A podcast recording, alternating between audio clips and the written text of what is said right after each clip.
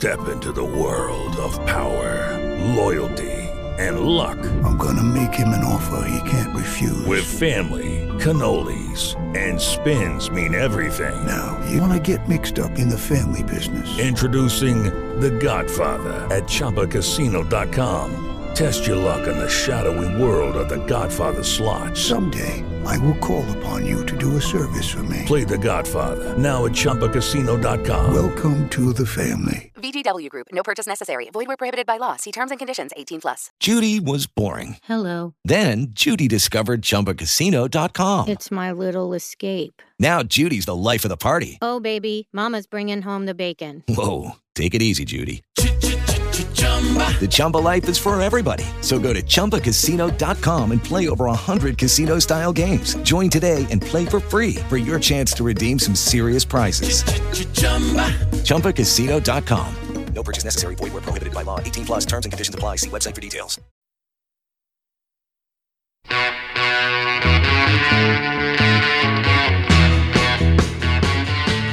Ja, liebe Freunde, hier ist wieder Matusek und ich hatte um eure Meinung nach den besten Riffs der Rockgeschichte gebeten. Und prompt schickt mir ein Hörer eine komplette Liste. Aber sie lässt das Legendäre der Stones aus. Und das hören wir jetzt. I can get no satisfaction.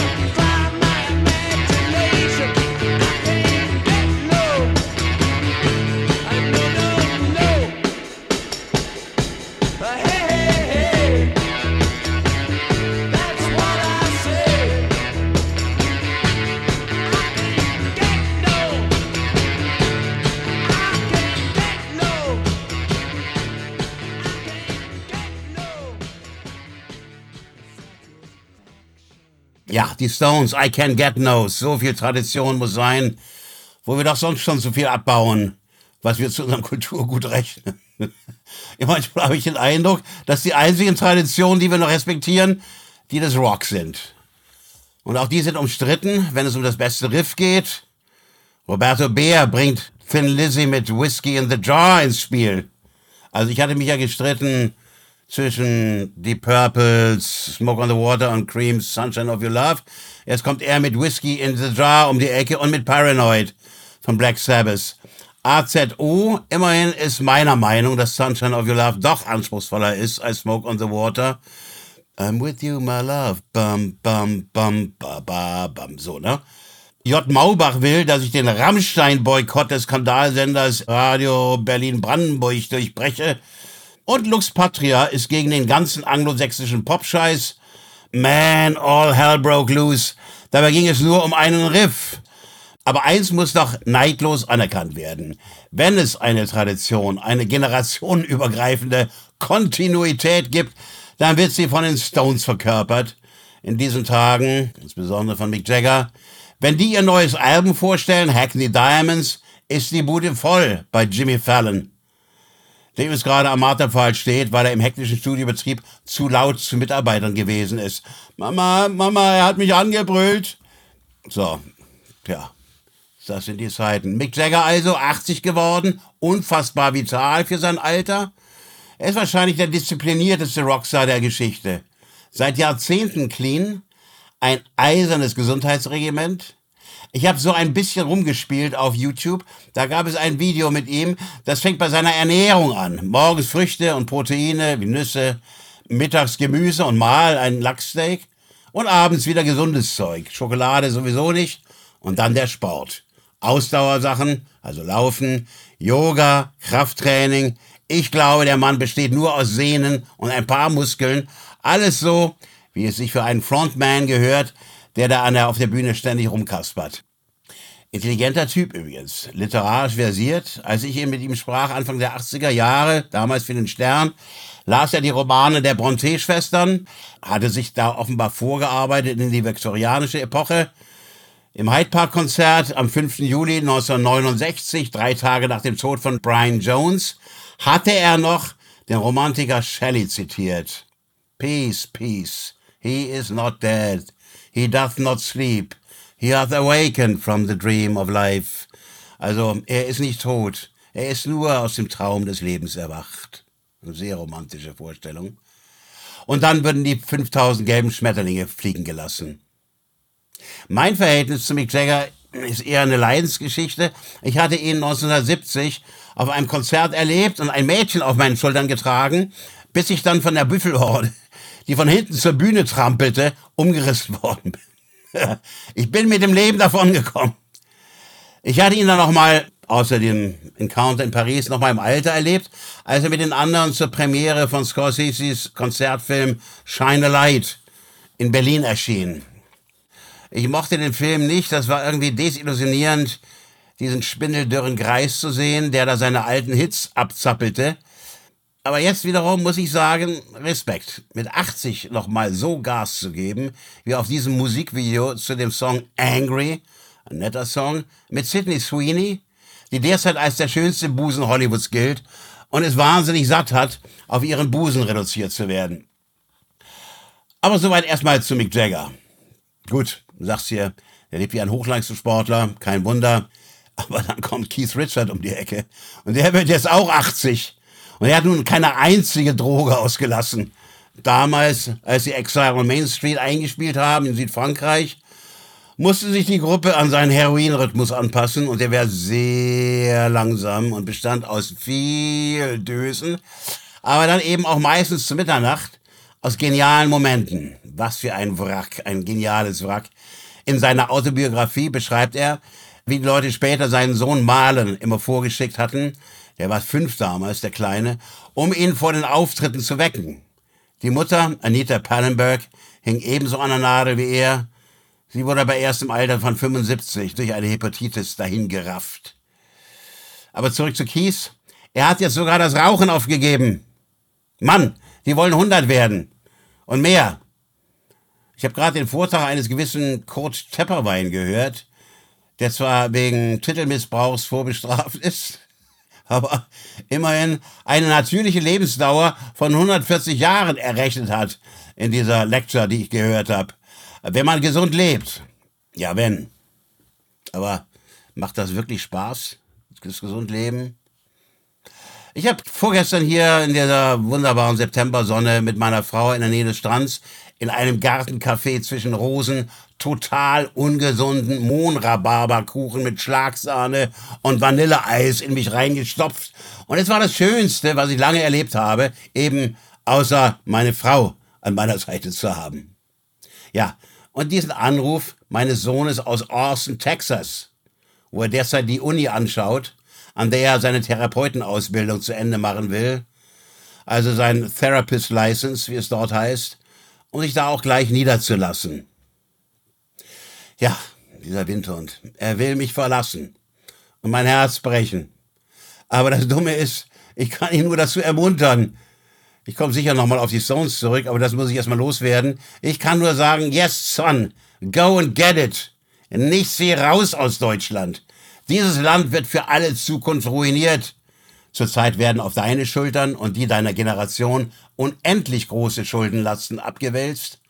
Von einer linksgrünen Truppe, rechenschwacher, aber durchaus entschlossener Dilettanten, die derzeit die Elenden der Welt zu uns einladen, um ihnen Bürgergeld in die Hand zu drücken. Die meisten kommen aus der Ukraine, aus Syrien und Afghanistan. Ganze fünf Prozent der Bezieher sind Deutsche. Ja, offene Grenzen für alle, um sie im Namen eines sehr großmäuligen, grenzenlosen Humanismus durchzufüttern. Denn sie müssen die Konsequenzen ihrer Maßnahmen, Erlasse ihrer Politik ja nicht selber ausbaden. Das ist die Generation nach uns. In den USA übrigens ist es nicht anders. Auch da ist eine verblasene und äußerst korrupte linksliberale Blase, geführt von einem senilen Tatterkreis an der Regierung, Aber dort gibt es eine mächtige Alternative, nämlich die Republikaner. Und du, Markus, hast dich nicht ohne Grund für Texas entschieden?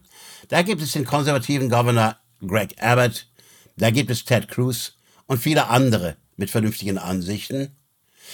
Auch dort im Süden gibt es ja offene Grenzen. Auf das Drängen der blauen, also sehr demokratisch regierten Staaten, der demokratisch regierten Städte, die sich als Safe Havens, als sichere Häfen angeboten haben. Tja, und die nun das Maul gestopft kriegen.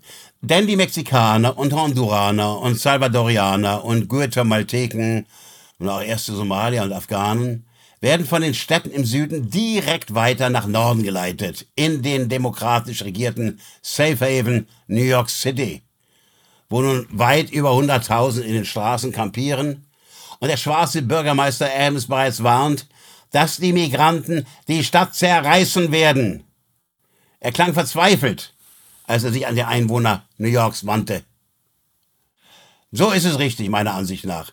Man sollte die Menschenfreunde persönlich haftbar machen für ihre Wohltaten und sie nicht von anderen ausbaden lassen.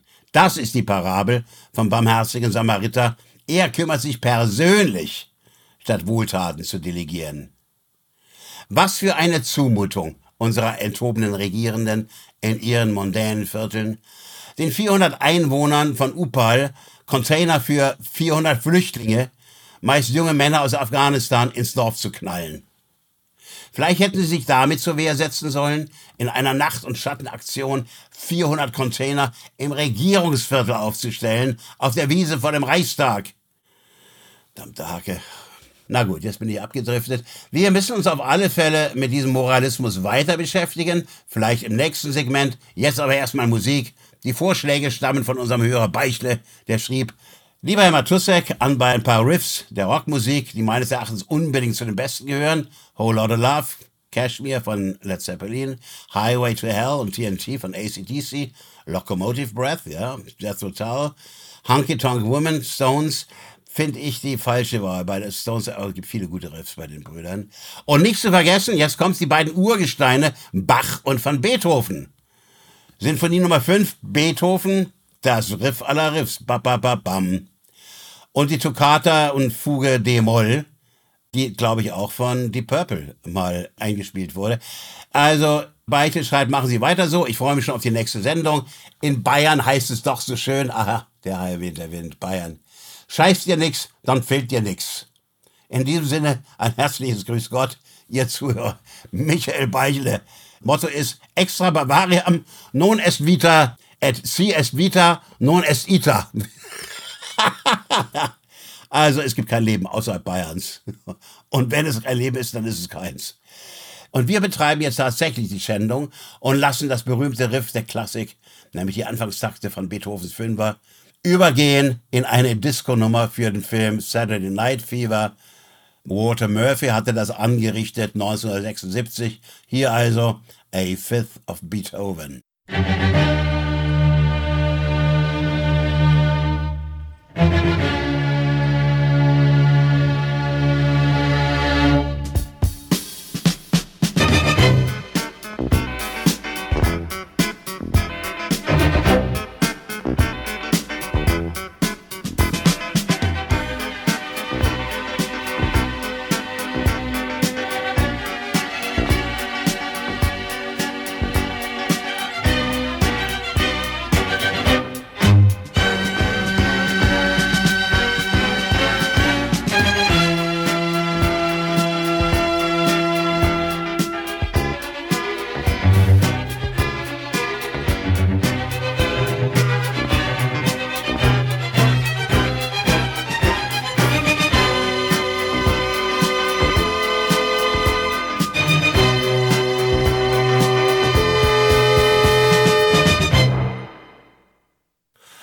Also, wo waren wir stehen geblieben? Ach ja, bei den Stones und bei meinem Sohn, der übrigens eine Begegnung der dritten Art mit einem von ihnen hatte.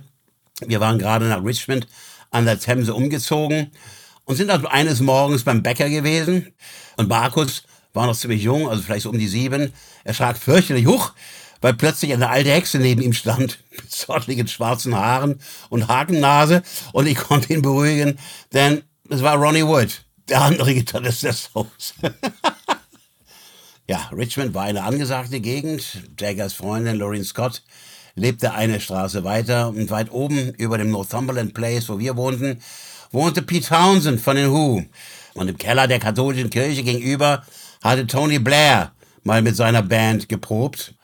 Tja, und wo wir schon bei ehrgeizigen Amateuren sind, geschickter Übergang, Markus hat auf der Themse-Promenade jenseits unserer Wiese Geige gespielt. So passt alles zusammen, denke ich mal. Jetzt sind alle Erzählfäden wieder verknüpft. Markus hat übrigens nicht so gut Geige gespielt. Üben war nicht so sein Ding.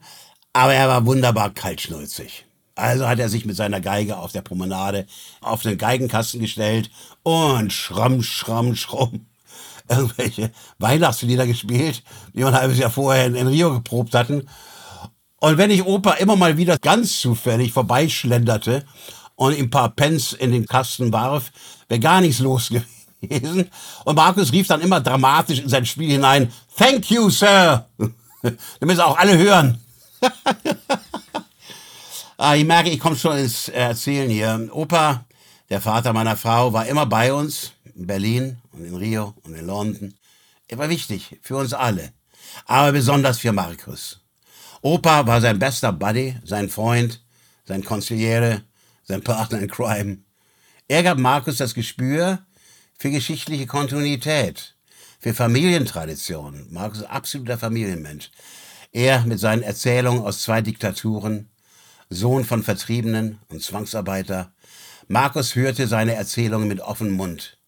Opa gab ihm das Gefühl, in einer Reihe zu stehen, die in die Vergangenheit reicht und in die Zukunft ausgreift. Eben nicht letzte Generation zu sein, sondern ein Zwischenglied. Ja, er hätte diesen tschechischen Bauern, von dem Opa erzählte, auch gerne vermöbelt, weil der den Opa vermöbelt hat. Wobei Opa ihm klar machte, dass der Bauer Gründe hatte für seine Wut auf die Deutschen. Egal, Markus fühlte mit, aber dann war er auch wieder erstaunlich grausam beim gemeinsamen Pokémon-Spiel, denn die beiden spielten um Geld. Was darauf hinauslief, dass Opa zahlte. Wir hörten immer nur Rufe wie, Opa, pass auf, du hast nur noch zwei Leben. Ich habe die Spielregeln nie begriffen, auch Opa nicht. Und ich habe den Verdacht, dass Markus sie dem Spielverlauf anpasste. Auf jeden Fall kassierte er regelmäßig am Ende seine 10 Cent.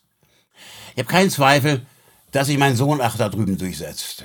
Er spricht Englisch wie ein Muttersprachler, seine Rap-Texte sind auf Englisch und auch seine Stand-up-Nummern. Er hat sie bereits ausprobiert in einer Amateurrunde in einem so einem Club in Austin. Total die Rampensau, aber auf nette Art. Keine Ahnung, von wem er das hat. Nee, ich sagte Markus, du musst raus, weil derzeit hier Leute am Drücker sind, die das deutsche Volk hassen. Und die beim Wort Vaterland das Kotzen kriegen, wie sie sagen, oder Deutschland wie ein Stück Scheiße halten. Und die derzeit die Verwaltungen vollstopfen mit ihren Leuten, damit das Zerstörungswerk auch dann weiter betrieben werden kann, wenn die Wähler sie vom Hof gejagt haben. Übrigens mag Marcus auch deshalb Amerika, weil es dort Patriotismus gibt. Also er war sehr ergriffen, wenn er beobachtet hat, wie die Leute mit der Hand auf dem Herzen den National Anthem sangen und das hat ihm gefallen. Ich sprach von der Clique, die uns regiert. Wir haben ja in dem Sinne keine echte Demokratie mehr. Der Wählerwille übersetzt sich nicht mehr in Politik. Der Wähler ist ihr buchstäblich egal, wie Baerbock sagte, wortwörtlich. Zum Beispiel ist die Mehrheit dafür, die Kernkraft weiterlaufen zu lassen. Die Mehrheit ist auch dafür, den Verbrennermotor zu erhalten. Die Mehrheit ist gegen die Wärmepumpe, die jetzt handstreichartig im Parlament durchgesetzt wurde. Ein wahres Enteignungsprogramm, es läuft ein eisenharter linker Putsch gegen das eigene Land. Also Markus, nimm die Beine unter die Arme und lauf davon. Denn diese ganzen Irrsinnspläne der Rot-Grünen, mit denen sie der Welt ein Beispiel sein wollen, die müssen ja finanziert werden. Und sie werden dich, Markus, ausnehmen bis zum letzten Cent. Rette dich. Sie sind zu allem entschlossen. In diesem Land wird derzeit nicht nach Leistung entschieden, sondern nach Gesinnung. Wir kämpfen auf dem Fußballplatz für die Rechte der LGBT-Community und nicht mehr um den Sieg. Dass wir jetzt Frankreich besiegt haben, ist doch ein schönes Gefühl. Denn darum geht es im Sport, im Wettkampf. Um Sieg oder Niederlage. Aber ich fürchte, es bleibt eine Ausnahme. Wir sind jetzt in den Feel-Good-Modus übergegangen. Die Kinder- und Jugendmannschaften, so will es der DFB, sollen ergebnisfrei Fußball spielen. Keine Punkte mehr, keine Tore mehr, keine Niederlagen, keine Siege mehr. Gewinnen ist total out. Ach so, ja, auch das Punktesystem bei den Bundesjugendspielen ist abgeschafft, damit auch die Langsamen und die Wurfschwachen ihre Urkunde bekommen, die immerhin von unserem Bundesseppel Steinmeier unterzeichnet ist. Also ist natürlich gedruckt, aber Leute, alles versinkt in diesem verlogenen, trägen, leistungsschwachen grünen Gesinnungsschleim. Aber wenn Baerbock oder Habeck oder Lauterbach Minister sein dürfen, an wem soll sich die Jugend orientieren? Da hat ja die Trotzkistin Nancy Faeser wenigstens noch schurkisches Format. Selbst das geht ja unserem Pfannkuchen ab. Ach, lass uns Musik machen. Und da wir schon das Beethoven-Riff hatten, da da da dam, spielen wir es nochmal. Einfach umgekehrt. Da da dam dam. Ja, Richie Blackmore von Deep Purple hat für seinen Riff in Smoke on the Water einfach den Altmeister beklaut und auf den Kopf bestellt. Hier kommt das reichlich abgenudelte Smoke on the Water.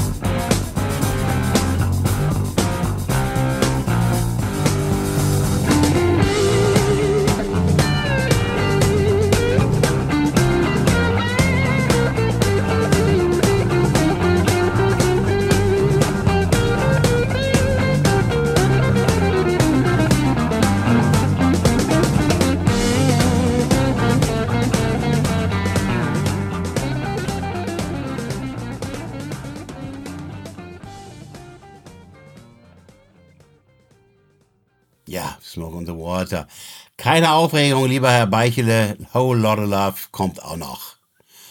Also wir waren beim besten Deutschland, das es je gab und das sich jetzt in die Leistungsverweigerung begeben hat, ins Bürgergeld für jeden. Großartige SPD-Idee. Und dazu will ich euch einen Brief vorlesen, der mich ziemlich umgehauen hat. Ich meine, ich rede hier als Mitglied der Chattering Class, als Kommentator, als einer, der beobachtet. Aber hier kommt mal ein Stück Realität, ein Stück Praxis. Also Leute, aufgemerkt.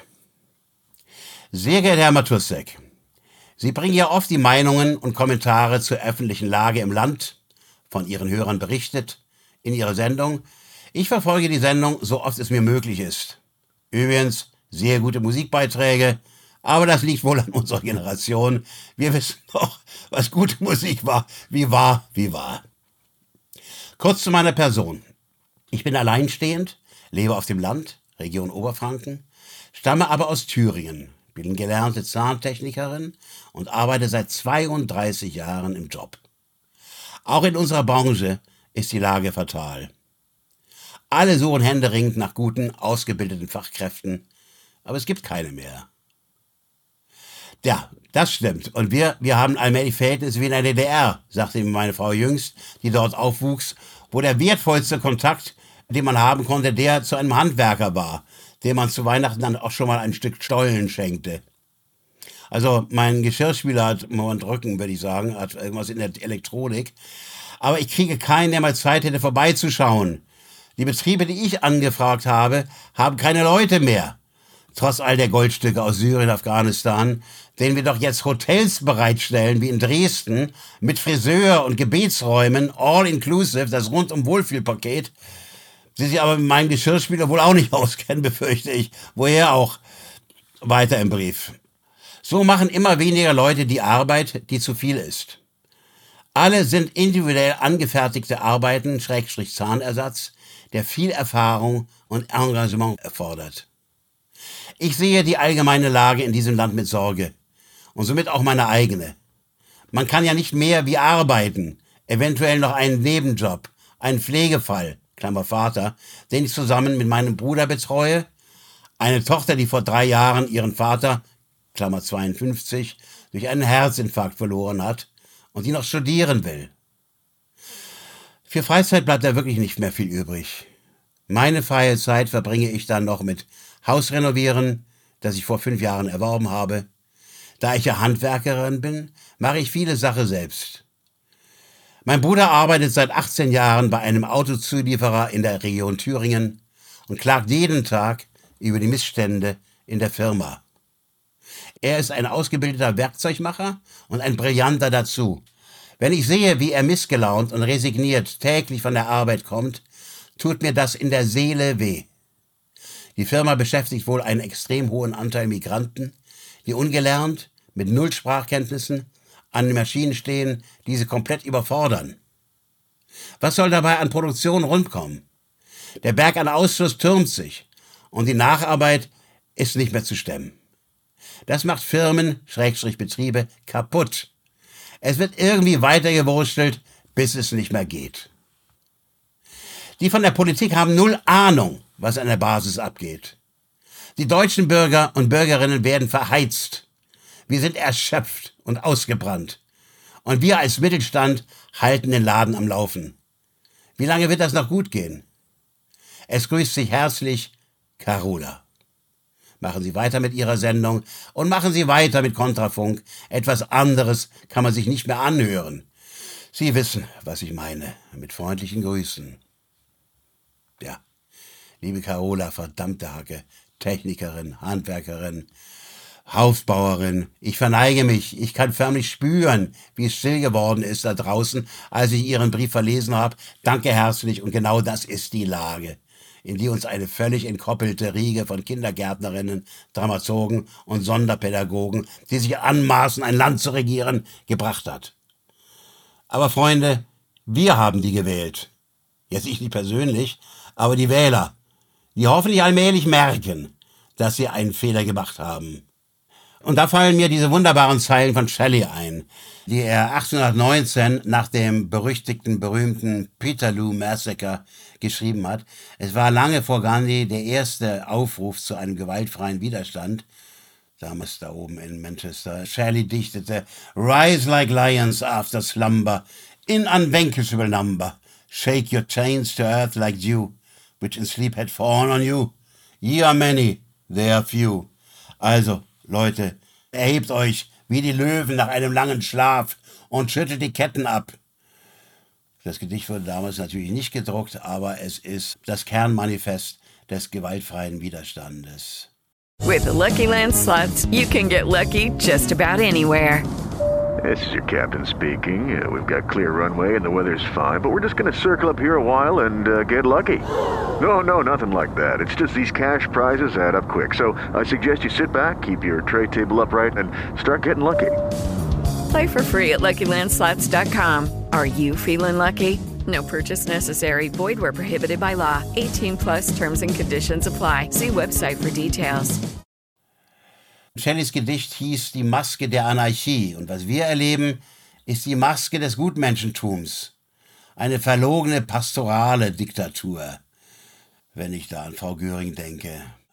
Eine linke Hypermoral hat übernommen, mit den Baerbocks und den Habecks, die Krieg führen und für Wirtschaft keine Ahnung haben, die Deutschland hassen und Massen von Elenden einladen in unser Wohlfahrtssystem, eine Art Selbstvergottung der restlos aufgeklärten grünen Menschen, die das Wetter bzw. das Klima regulieren möchten und dafür ausgerechnet den deutschen Wohlstandsbringer, die Autoindustrie in die Knie zwingen, dazu die Atomenergie über Nacht abschaffen und dem Land statt überfälliger Infrastrukturverbesserungen eine kostspielige Energiepolitik verordnen. Die EU zerbrach über der deutschen Hypermoral, England machte sich davon, ja, auch Mick Jagger übrigens, stolzer Brite, und von der Queen geadelt, war für den Brexit und gegen diese korrupte EU. Wenn sie gut sein wollen, die Deutschen, sind sie oft besonders schrecklich. In seiner Schrift Moral und linke Hypermoral spürt Arnold Gehlen den Ursprüngen dieser moralischen Überdehnungen nach, dieser plötzlichen deutschen Allgüte, die Franz Werfel bereits 1945 seherisch in seinem Science-Fiction-Roman Stern der Ungeborenen vorwegnahm. Werfel schrieb damals, 1945, sozusagen in der Stunde Null, zwischen Weltkrieg II und Weltkrieg III drängten sich die Deutschen an die Spitze der Humanität und Allgüte. Und sie nahmen das, was sie unter Humanität und Güte verstanden, äußerst ernst. Sie hatten doch seit Jahrhunderten danach gelächzt, beliebt zu sein. Und Humanität schien ihnen jetzt der bessere Weg zu diesem Ziel. Sie fanden diesen Weg sogar weit bequemer als Heroismus und Rassenwahn. Dann schrieb auch, und so wurden die Deutschen die Erfinder der Ethik, der selbstlosen Zudringlichkeit. Und die Gebildeten unter ihnen hielten Vorträge an Volkshochschulen und in protestantischen Kirchen, wobei ihr eintöniges Thema stets der brüderlichen Pflicht des Menschen gewidmet war. Werfel sah auch den Straftatbestand Hass und Hetze voraus, den die deutschen Weltverbesserer in Zukunft wieder einführen würden. Er prophezeite, Zitat, der Gebrauch des Wortes Humanitätsduselei kostete 48 Stunden Arrest. Das schrieb Werfel 1945. Der Mann war ein Prophet. Arnold Gehlen nun entdeckt in seinem Büchlein, das jedem zu empfehlen ist, Moral und Hypermoral, die tiefen Wurzeln dieser Hypermoral in der Philosophie der Stoiker in der hellenistischen Dekadenzphase des vorchristlichen Jahrhunderts, die als Urväter der Konsumkritik die Bedürfnislosigkeit predigten und die Nächstenliebe über den Familien- und Stammesverband ins Weltganze hinausdehnten und sich dabei als pazifistische und leicht kontrollierbare Ideologielieferanten der mazedonischen Königsmacht so eilfertig andienten, wie die heutigen Sascha Lobos den Plutokraten aus dem Silicon Valley. Aber zurück zu den Briefen, zur letzten Sendung über Totalitarismus. Da schreibt Alexander Brandenburg, Lieber Matussek, endlich gab es wieder Matussek in der Mischung, die uns so gut tut. Wir sind nicht allein in der weiten Welt. Ja, die Welt hat die Bezeichnung vertauscht und die Faschisten sind keine und die Antifaschisten sind welche. Wo bleiben die anderen? Den Armageddon muss man wohl zweimal lesen, aber nicht in dieser Hitze. Einen Hinweis, Canetti, Masse und Macht. Elemente der Macht. Urteilen und aburteilen. Jetzt bestelle ich die Psychologie des Totalitarismus, da ich sehen will, was Canetti nicht sehen konnte. Gruß, ihr Brandenburg. Also, lieber, die Hitze lasse ich jetzt erstmal nicht gelten. Also, was Sie Hitze nennen, ist hier an der Küste der lang ersehnte Sommer gewesen, eine Art Wiedergutmachung für den total verkorksten Juli. Aber statt Armageddon zum zweiten Mal zu lesen, können Sie natürlich auch zu Le Bon greifen. Nur ist der Armageddon, muss ich sagen, aktueller. Kleiner Scherz am Rande. Gerhard Weil schreibt auch zu Armageddon. Lieber Herr Matussek, oder soll ich lieber Rico sagen? Sie haben es ja in Ihrem Buch schon richtig beschrieben. Es läuft einiges schief seit der Schöpfung der Erde. Wegen unserer beschränkten Vorstellungskraft schickt uns Gott seinen Sohn leibhaftig auf die Erde, um uns die Religion, Klammer, er meint hier wohl seine Botschaft im Christentum, näher zu bringen. Und was machen wir? Er wird gekreuzigt. Wir sind immer am Kämpfen. Ein Krieg folgt dem nächsten bis heute. Die Natur und die Menschheit wird bis heute ausgebeutet. Die Kirche schafft sich selber ab. Nach zahlreichen Fehlern in der Vergangenheit meint sie jetzt, es wäre mal Zeit, intensiv Politik zu machen. Zu gendern, Gott ist queer, am liebsten noch eine minderjährige Klimaaktivistin heilig sprechen. Also ich hätte beim Projekt Erde schon einen Haken gemacht. Wahrscheinlich nicht nur ich. Es muss wohl doch ein lieber Gott sein. Naja, vergessen Sie nicht, lieber Weil, dass der Allmächtige schon ziemlich bald die Faxen dicke hatte über das Treiben da unten auf der Erde und den Sinnflut schickte und alles wieder rückgängig machen wollte, dann aber im Zeichen des Regenbogens einen Friedensbund schloss mit den Menschen, ohne zu wissen, was wir nun jetzt selbst mit dem Regenbogen für einen Unfug treiben. Zurück zu dem Brief. Oder haben wir doch noch eine Chance, dem Umbau in einer Hölle auf Erden zu entkommen? weil Gott wohl ein schlechtes Gewissen hat, bei der Schöpfung nicht alles gegeben zu haben?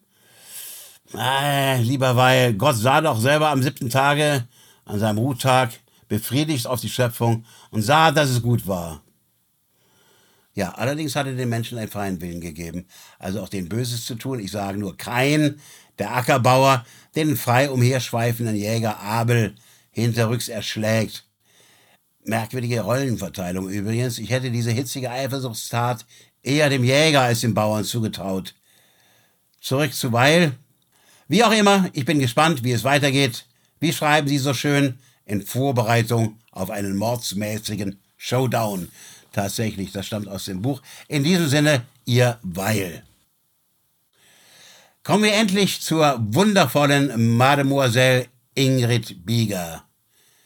Lieber Herr Matussek, zeitgleich zu Ihrer Lesung am 8.9.23 lief auf RTL 2 Armageddon mit Bruce Willis. Die Faktenchecker des Kölner Stadtanzeigers werden dahinter sicherlich eine Verschwörung, Verschwörung wittern. Beides mal, im Buch wie im Film geht es, Achtung Spoiler, nicht gut für den Helden aus. ja, ich war entsetzt darüber, was ich darüber in Ihrem Buch gelesen habe, was Sie, Ihre Frau und Ihre Familie aushalten mussten. Diese Belastung kann man sich kaum vorstellen. Und das alles nur, weil es im Medienzeitalter Menschen gibt, denen es einen Kick zu geben scheint, andere vernichten zu wollen, um sich selbst daran hochzuziehen. Gut beobachtet. Aber Sie, lieber Herr Matussek, sind immer noch da und haben sich nicht zerstören lassen. Und das beste Gitarrenriff ist, nach Ansicht meines Freundes, in dem Song One Day the Sun Will Shine on You von Gary Moore. Außerdem passt das Lied zu Ihnen. Darin singt Gary Moore One day the sun will shine on you, turn all your tears to laughter. One day your dreams may all come true. One day the sun will shine on you. Ihre Ingrid Bieger. Ja, und genau das hören wir jetzt, Mademoiselle Bieger. Grüßen Sie Ihren Freund. Hier kommt Gary Moore mit seiner Ballade One Day.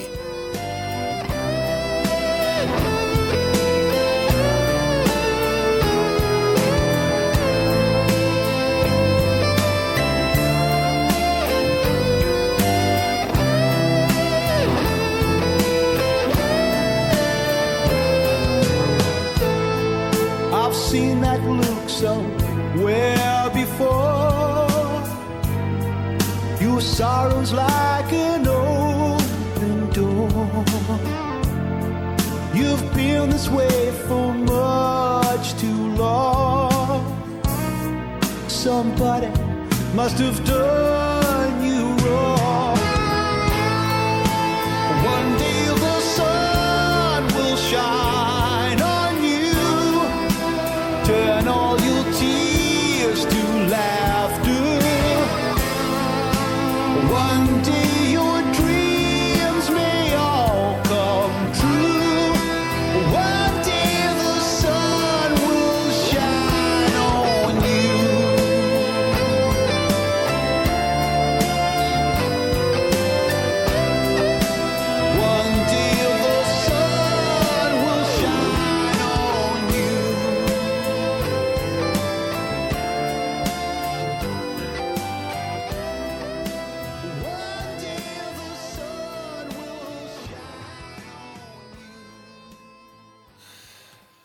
Walter Neppel schreibt, Hallo Herr Matussek, in diesen Tagen hat sich eine grüne Vokistenpriesterin aus dem Bundeskloster zu Berlin gemeldet mit der Verkündigung eines großartigen Wohnungsbeschaffungsprogramms. Sie hat die zündende Idee, dass doch die Alten, die große Wohnungen oder gar Häuser, die sie auch noch selber bezahlt haben, verlassen sollten, damit junge Familien, gemeint sind wohl die frisch eingereisten Familienväter mit drei Ehefrauen und zwölf Kindern, einziehen können. Der Hintergedanke dieses Programms spricht wie ein Buch. Die nutzlosen Alten sollen in kleinere Wohnungen in Anywhere verschwinden und den Rest ihrer Tage fristen. Und wir, die Ampelmännerinnen, haben wieder ein paar Monate mehr an der Macht gewonnen. Ich habe zum Thema ein kleines Gedicht, das mir aus der illustrierten Simplicissimus ähnlich ist, modernisiert und dem Zeitgeist angepasst. Jawohl, legen wir los. Keine Sendung ohne Gedicht. Also, grün lackierte Sozialisten, hinterhältig und gemein, haben nicht selten Hörner, Schwanz und Hinkebein. Sie belügen dich von morgen bis zur Abendstunde. Wenn du dich wehrst, dann senden sie die Antifa-Hunde. Mein liebes Kind, das eine merke dir, solche Teufel meinen's niemals gut mit dir. Mensch, vielen Dank, das reimt sich ja äußerst nettel, liebe Walter und Edith Neppel. Petra Bauer, unsere Petra Bauer, macht mich auf einen Skandal aufmerksam. Sie fördert etwas zutage, von dem ich nicht glauben mochte, dass es sich in unserem besten Deutschland aller Zeiten tatsächlich so lange verbergen konnte, nämlich die bayerische Verfassung. Lieber Herr Matusek, haben Sie schon mal die bayerische Verfassung näher betrachtet? Muss gestanden, bisher noch nicht, ehrlich gesagt. Artikel 125, Zitat, Kinder sind das köstlichste Gut eines Volkes. Sie haben Anspruch auf Entwicklung zu selbstbestimmungsfähigen und verantwortungsfähigen Persönlichkeiten. Jede Mutter hat Anspruch auf den Schutz und die Fürsorge des Staates. Bayern sind Kannibalen. Sie finden Kinder köstlich und bezeichnen sich als Volk. Geschlechterdiskriminierung ist Verfassungspflicht. Nur jede Mutter hat Anspruch auf staatliche Fürsorge.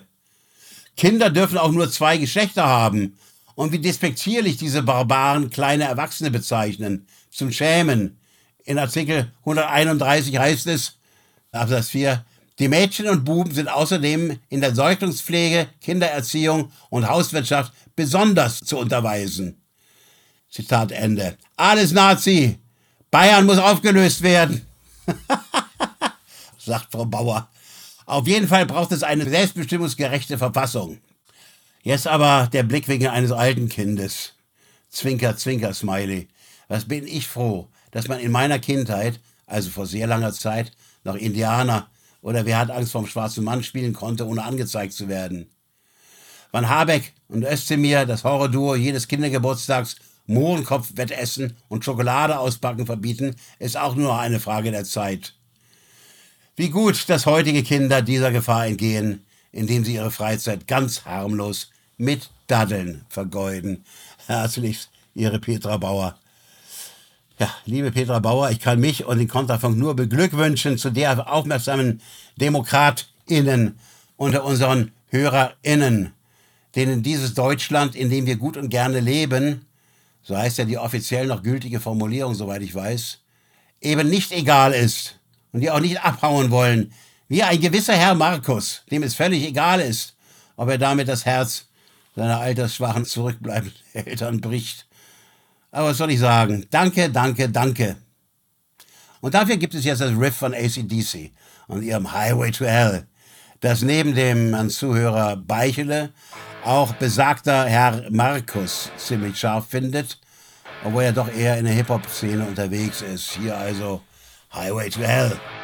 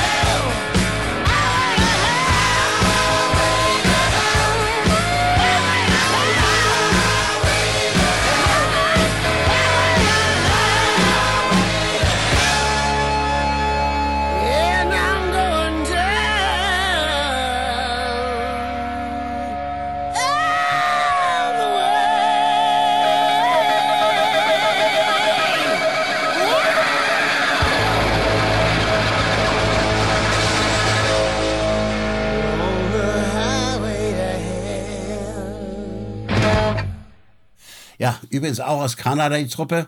Da ist einiges gut in Kanada. Möchte ich mal sagen. Martin Moser schreibt, lieber Matussek, Klammer meine Verehrung, haben wir gerade die Sendung vom 1.9. auf Kontrafunk nachgehört. Schön, dass Sie wieder da sind. Ich habe Sie vermisst, trotz der Fotobomben. Ach ja, war das lustig.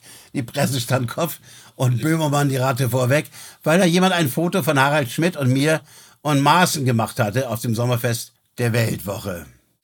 Moser weiter. Sehr spannend, weil als dieses Jahr 40 gewordener und somit in den Kreis der alten weißen Männer eingetretenes Individuum, mein Glück, ich bin stockschwul mit Migrationshintergrund in Deutschland, also irgendwas hilft's ja vielleicht. Fand ich die Rückblicke, die Sie zusammen mit Frau Herrmann gemacht haben. Also jetzt muss ich doch mal reingrätschen, lieber Moser, dass Sie sich als stockschwul bezeichnen, halte ich für menschenverachtende Hetze. Und ich muss Sie daher ermahnen, humaner mit sich selber umzugehen. Aber zurück zu Ihrem Brief. Das ist jetzt fast 20 Jahre her, also das mit Eva Hermann, spricht zu einer Zeit, als ich als Mitzwanziger noch braver Grünwähler war und auch die Welt aus diesen Augen betrachtet habe. Es sei mir verziehen, wie übrigens jedem Menschen, die Jugendsünden. Hört, hört. Sehr richtig übrigens. Ne? Ich sage nur Aiwanger. Ich habe das damals nicht aktiv wahrgenommen, dennoch ploppten mir eben im Einspielen des Kerner Talks noch irgendwie mediale Erinnerungen auf, vor allem die Selbstreflexion, wie ich damals reagiert habe, weil ich kann mich dunkel an die von Ihnen im Gespräch mit Frau Herrmann eingespalten Passage erinnern und an meine Reaktionen und Gedanken, beziehungsweise vielmehr doch die Emotionen, müssen Sie da schon entscheiden, die durch Frau Senta Bergers Reaktion in mir ausgelöst wurde.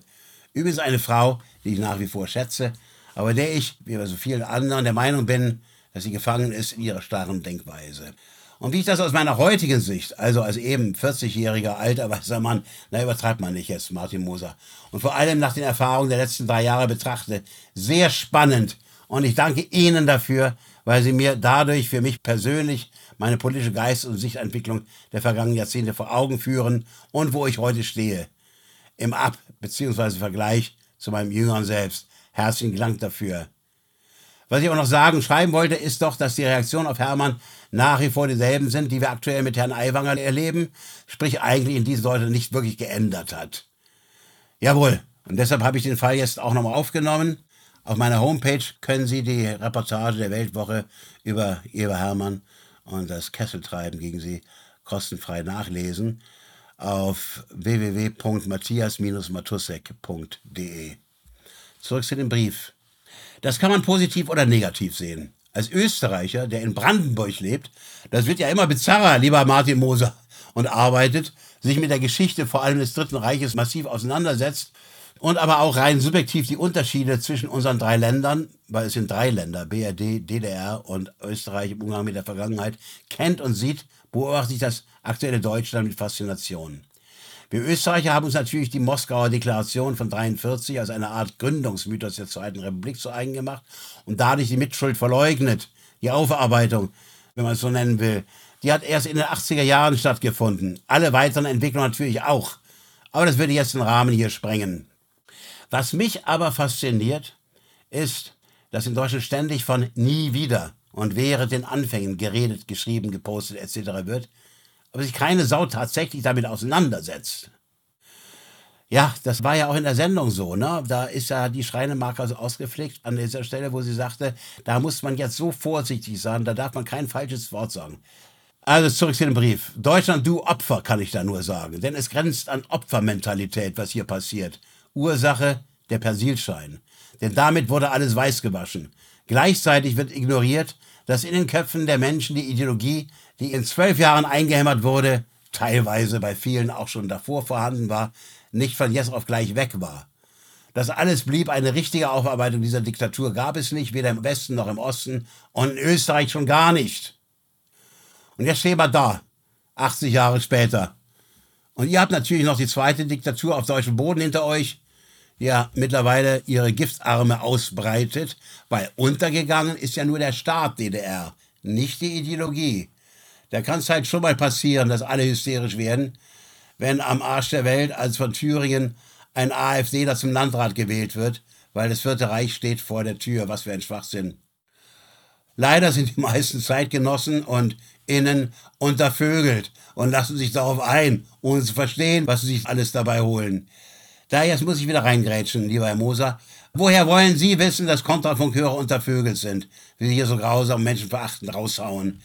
Vielleicht ist das total umgekehrt, dass nämlich Sie, Herr Martin Moser. ich will das jetzt nicht weiter vertiefen. Zurück zu Ihrem Brief. Es bleibt spannend in Deutschland, in Österreich, in Europa und der Welt. Und wir werden die Zukunft erleben, bis uns der Borndelkramer abholt. Ob mit oder ohne Kirschgeist, ist jedem selbst überlassen. Sehr geehrter Matussek, schön, dass Sie wieder da sind. Vielen Dank an alle Ihre Kollegen und Kolleginnen bei Kontrafunk. Bleiben Sie, wie Sie sind. Ein treuer Hörer. Mit vollen Grüßen, Martin Moser. Uff, das war jetzt harter Tobak. Aber bei mir wird nicht zensiert. Wieso auch?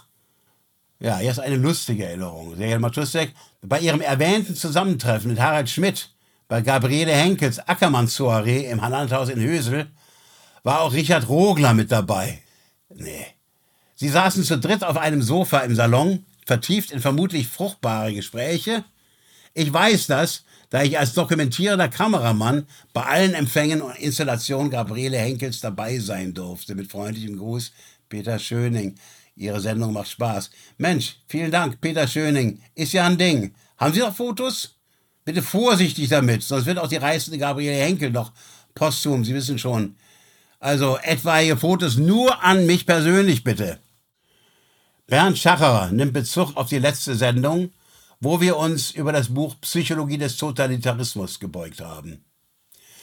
Guten Tag, Herr Matussek. Sehr lehrreiche Sendung, vielen Dank.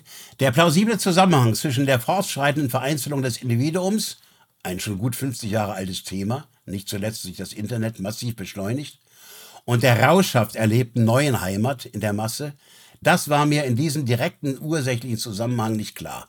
Man lernt dazu, immer noch. Es sind einzig noch analytische Erörterungen, die mich in der derzeitigen Fahrt zur Hölle noch interessieren. Der Rest hat nur noch anekdotischen Wert. Dieses tägliche Theater der Schweine lasse ich an mir vorüberziehen, wozu sich über eine politisch wie menschlich unfassbare Sauerei erregern, wenn morgen schon die nächste absehbar noch üblere geschieht. Ich muss inzwischen streng haushalten mit Belastungen für meine seelische Gesundheit.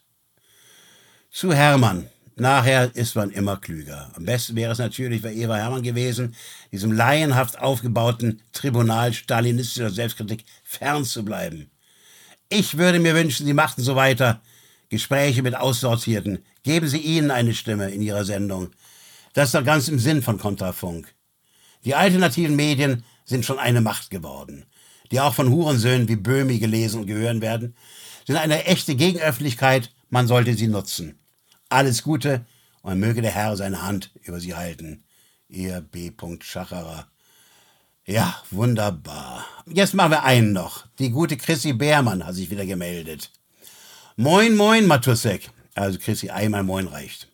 Welch eine Freude. Da sind Sie ja endlich wieder. Ja, Dito, liebe Chrissy, kann ich nur sagen. Und dann noch mit dieser grandiosen, stimmungsvollen Reportage aus Nova Scotia, mit der sagenumwobenen, wundervollen musikalischen Eva Hermann, die sie besuchen durften auf ihrer Märchenranch, Hand aufs Herz, Matussek. Das war doch auch für ihr Kaliber etwas over the top. Womit haben sie dieses Glück eigentlich verdient?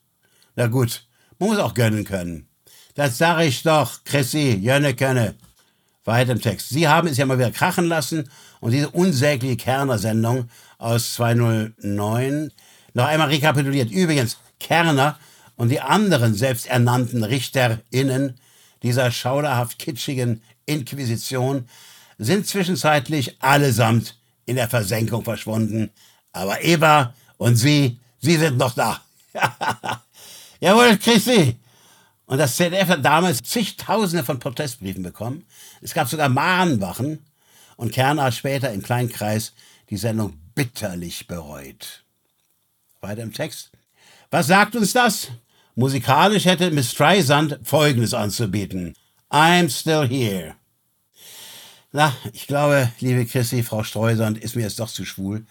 Die ist dann doch eher was für unseren stockschwulen Martin Moser. Weiter im Brief. Also, bravo, bravissimo, da capo, auch für Ihre eigenen Gesangseinlagen. Liebe Chrissy, das Smiley hätte sie sich hier verkneifen können. Liebe Grüße, Coast to Coast, Chrissy Beermann. Jawohl, Gruß zurück, schön, dass sie gibt. Und dafür gibt es jetzt zum Abschluss doch noch die rollenden Bässe und die Drums von Led Zeppelin mit Whole Lotta Love. Freunde, das war's mal wieder mit Matussek. Wir hören uns am nächsten Freitag. Tschüss, bis dahin und whole lot of love.